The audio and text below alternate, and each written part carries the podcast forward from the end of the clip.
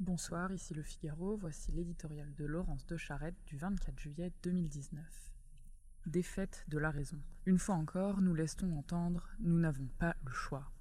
L'avènement de la PMA pour tous serait un progrès indiscutable. Comment priver autrui d'un droit, celui d'avoir des enfants, qui est ouvert à la majorité sans qu'il faille faire preuve d'aucun mérite particulier?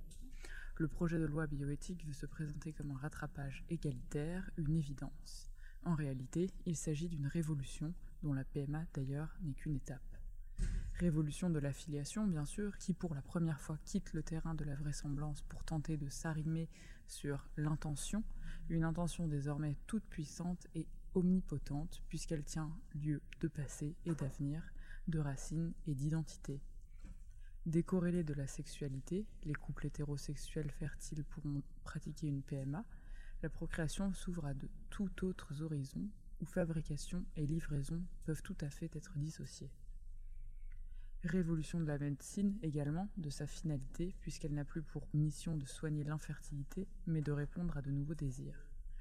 Le contrôle de la reproduction est désormais à sa portée, et il fera, à n'en pas douter, l'objet de nombreuses sollicitations qui accoucheront à leur tour de nouvelles avancées.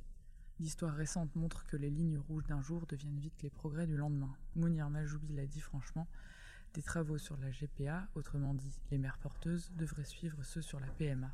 À quel titre refuser aux couples d'hommes les droits que l'on ouvre aux femmes?